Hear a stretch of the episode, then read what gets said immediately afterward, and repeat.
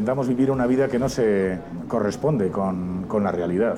O sea, nosotros queremos vivir una vida perfecta en la que nuestra mujer eh, es maravillosa, nos es fiel, nosotros tenemos un trabajo estupendo. Acá lo que decía, ¿no? Licenciado de filosofía. eh, con, con- Esquizoide. Hombre, pues que intentamos vivir una vida que no se corresponde con, con la realidad. O sea, nosotros queremos vivir una vida perfecta en la que nuestra mujer eh, es maravillosa, nos es fiel, nosotros tenemos un trabajo estupendo eh, que nos da una cantidad de dinero suficiente para vivir y después lo que nos sobra nos lo gastamos los fines de semana en un centro comercial. Eso no ocurre nunca. Todo es diferente, todo es extraño. Desgraciadamente lo único que se mantiene de todo eso es que nos gastamos la pasta en el centro comercial. Sin embargo, no tenemos esa vida ideal que se supone que tenemos y, y nos la ocultamos. Cuando los- la gente nos pregunta sobre nuestra familia, nuestra mujer y nuestra vida, les contamos que efectivamente somos pues como esa gente que vive en adosados en las películas americanas, pero no es así. Entonces existe como un asunto de control metido en, en medio de esa... Hay una necesidad, yo creo que hay una necesidad por obligar y convencer a la gente de que el sistema funciona, de que estamos a gusto en la vida que tenemos y en la vida que vivimos. Y, y nosotros queremos creerlo, porque no hemos, sido lo suficientemente valientes como para oponernos al sistema. Por lo tanto, somos los principales candidatos para engañarnos y mentirnos a nosotros mismos y decir, qué feliz soy, qué vida más maravillosa tengo, porque en el momento en el que tenía que haberla rechazado y haber luchado contra ella, no lo he hecho. Por lo tanto, estoy vendido a ese sistema, a ese sistema de engaño y mentira, e intento engañar y mentir también a los demás. Eso es maravilloso. Maravilloso. Eh, porque, porque básicamente lo que dice es que el, el sistema prevé que nosotros no vamos a, a rebelarnos. ¿No? O sea, prevé que nuestra. la insatisfacción que el propio sistema genera no va en contra de...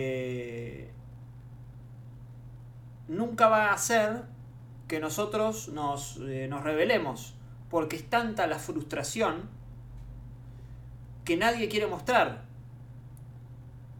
que es un frustrado. O sea, nadie quiere mostrar que fue que cayó en la trampa. Entonces solo le queda mentirle al resto con que lo suyo es lo máximo, lo suyo es lo genial, lo suyo es lo que va, a pesar de saber internamente que no es así. Por ende, vivimos en una mentira eterna en la que estamos todos adentro, en la que todos nos estamos vendiendo, que nuestra vida es genial, maravillosa, eh, y no sabes lo- los, los dos perros que tengo, la esposa que tengo, el esposo que tengo, y eh, la fiesta que, en la que estuve anoche, y lo que fue tal cosa. Eh, y el mejor ejemplo, claro, el mejor ejemplo es las fotos de Instagram, ¿no? En las fotos de Instagram, perdón, en las cuentas de Instagram todos estamos vendiendo nuestra, nuestra imagen, o sea, nuestra, nuestra vida, que en realidad son las vidas perfectas que nunca, las, las vidas perfectas que no tenemos, que nos gustaría tener, pero que queremos que los otros crean que nosotros tenemos. y decirles, venid, venid, la vida es maravillosa, venid al centro comercial y comprar tonterías conmigo que voy a olvidar mañana. Eh, eh, vamos a comprar 35 iPhones iguales. Eh, mm, por favor, compremos esas 30 cámaras que una tiene 5 megapíxeles y la siguiente 6 y la siguiente 7. Y no sé por qué tengo que comprar la que tiene 10 y la que tenga 14 y cuando haya una que tenga 50 la compraré también.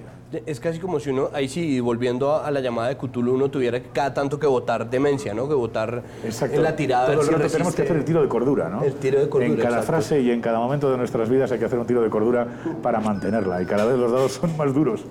¿Cómo construyes tú un personaje? No sé, es algo que de pronto surge, afortunadamente. Cuando no surge es cuando te agobias. Eh, pero surge de pronto un destello que puede ser igual una secuencia o un diálogo, ¿no? Después de ahí surge cada personaje. Y lo que haces normalmente, si te soy sincero, es coger partes de tu carácter. Jorge y yo lo que hacemos es coger trocitos de nuestra personalidad. Es muy bueno esto que dice de los personajes, ¿eh? Es muy bueno esto que dice de, de cómo crea los personajes. Porque además eh, es muy... eh, bueno, tiene que ver con lo que acaba de decir recién. O sea, él queda al desnudo con lo que va a decir ahora. y dividir partes de tu carácter. Jorge y yo lo que hacemos es coger trocitos de nuestra personalidad y dividirla. Entonces coges el supersticioso y haces un personaje que cubre tu personalidad supersticiosa. El, el envidioso y haces otro personaje. El valiente que no sabe a dónde va, otro personaje. Eh, y así vas construyendo pequeños tipos que en conjunto normalmente, desgraciadamente, somos nosotros. ¿no? Dime lo que has hecho, hijo. Nada, padre. No he pecado, pero voy a pecar. Voy a hacer todo el mal que pueda. Qué genialidad el día de la bestia. Cuando el cura tira a este muchacho de los zancos. Es Por favor, el día de la bestia es espectacular. La idea del día de la bestia. La idea de la vida del día de la bestia es un cura que va a hacer todo el mal posible durante una noche. Porque hacer el mal es hacer el bien.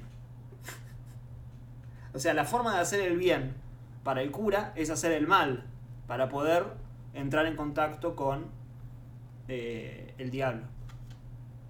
El diablo y bueno, toda la parafernalia de, este culto, de este, esta especie de culto que tienen que hacer para... Bueno, nada, vean la película, pero... Eh, cuando entra a la librería va a robar. Necesito que me ayude a contactar con el demonio. ¿Existe la serie B? acá está lo, de la, lo del cine, ¿no? Eh, el chiste tiene el chiste de el día de la bestia que dice hoy toca hoy toca el Armagedón le dice eh, creo que mm, Santiago Segura al a un patovica y el patovica le dice pues no tío que hoy toca demonia no eh, o es una ilusión. Em, yo creo que mm, cada vez va a existir o sea va a dejar de existir la serie A se va a convertir en una super serie de luxe, lo hablábamos también hoy. Va a haber unas 10 películas, 20 películas de superproducción de gran éxito americanas de Hollywood que van a tener una salida en dos o tres cines que no va a haber más en, la ciudad. Esto obviamente, o sea, esto lo dijo hace 10 años. Esto terminó siendo el cine de Marvel. O sea, las 10 películas, 10, 20 películas que acaparan todos los cines, que generan, que terminan generando que un montón de cines cierren, porque solamente las películas dan estas, las, perdón, las, salas dan estas películas, son las películas, hoy son las películas de, Marvel. Eso va a ser el blockbuster. El, lo que llamamos em, película normal o película de producción industrial, eh, todo ese bloque intermedio que eh, generalmente llamamos cine, lo que, el cine que nos gusta, ese, ese, ese cine va a terminar desapareciendo. Y, y después va a haber... Ese cine que él dice que, va a terminar desapareciendo es el que efectivamente desapareció, que es el cine de presupuesto medio. ¿Qué es el cine de presupuesto medio? Películas que cuesten no 200 millones de dólares, no 5 millones de dólares, sino 70 millones de dólares, 80 millones de dólares, 90 millones de dólares. Taxi Driver salía eso, eh, no sé, Zodiac salía eso, em, Fight Club salía eso. Esas películas no existen más los estudios tenían películas eh, en las que gastaban 200 millones de dólares, que podía ser, sé yo, Día de Independencia, y después tenían películas como, no sé, vamos a invertir 70 millones de dólares en Arlington Road, 70 millones de dólares en Falling Down con Michael Douglas, 70 eh, millones de dólares con, eh, no sé, Bajos Instintos. Esas películas de presupuesto medio, que eran las películas que terminaban siendo todos los thrillers que vimos en Canal 13, en Telefe, en donde quieran, y clásicos, obviamente, Seven, Pecados Capitales, todas las de Fincher, básicamente, no existen más. Porque hoy las películas son o las de 200 millones de dólares o las películas de 10 millones de dólares. Que hay buenas películas de 10 millones de dólares. O sea, Get Out es una gran película y vale 5 millones de dólares. Pero es una locura. Digamos, es, muy triste que, no, ya que ya no exista películas de un presupuesto eh, medio, porque hay películas que no se pueden hacer. O sea, vos no puedes hacer eh, Fight Club con 5 millones de dólares. Por más genio que seas. Porque la película requiere una infraestructura mayor a 5 millones de dólares. Get Out no. Porque Get Out, por su estructura, digamos, por ser una, una película de espacios acotados, eh, sobrevive con ese monto.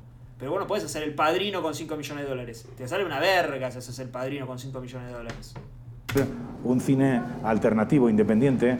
Y acá habla de este, del, de la otra opción, que es justamente esto que estoy diciendo, el cine alternativo independiente, que es, bueno, película de 5 millones de dólares, 10 millones de dólares, eh, como mucho, eh, que pueden ser eh, lo que hoy es A24, Bloomhouse, Get Out, no sé, póngale el nombre que quiera, Don Breed, Midsommar, bla, bla, bla. Que no. Y, y después va a haber un cine alternativo, independiente, que no genera industria, un, un, un cine de, de, amantes del cine, de, de amateurs, de, de, gente que hace su película con ese iPhone de ahí o con, o con los medios que... Lo del iPhone aplica perfecto a John Baker, que hizo... Eh, ¿Cómo se llama?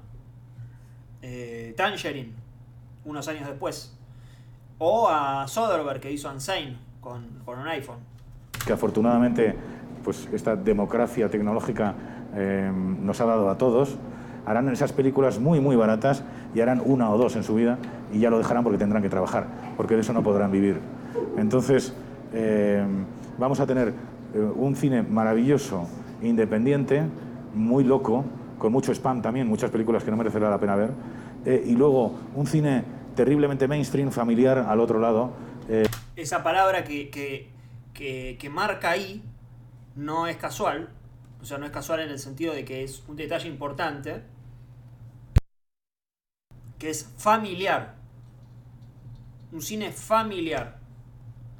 O sea, el cine mainstream, hoy, eh, esas películas a las que él hace referencia, que son las películas de. que terminarán siendo, terminarían siendo las películas de, Marvel, eh, son familiares por no decir infantiles, en el sentido de, eh, del punto de vista estoy hablando, ¿no? Eh, y obviamente que acaparan un, ATP. O sea, no, no, claro, no, no, no sale eh, Avengers 2, no es Terminator 2, ¿se entiende? Terminator 2 tiene gore, parece un slasher Terminator 2.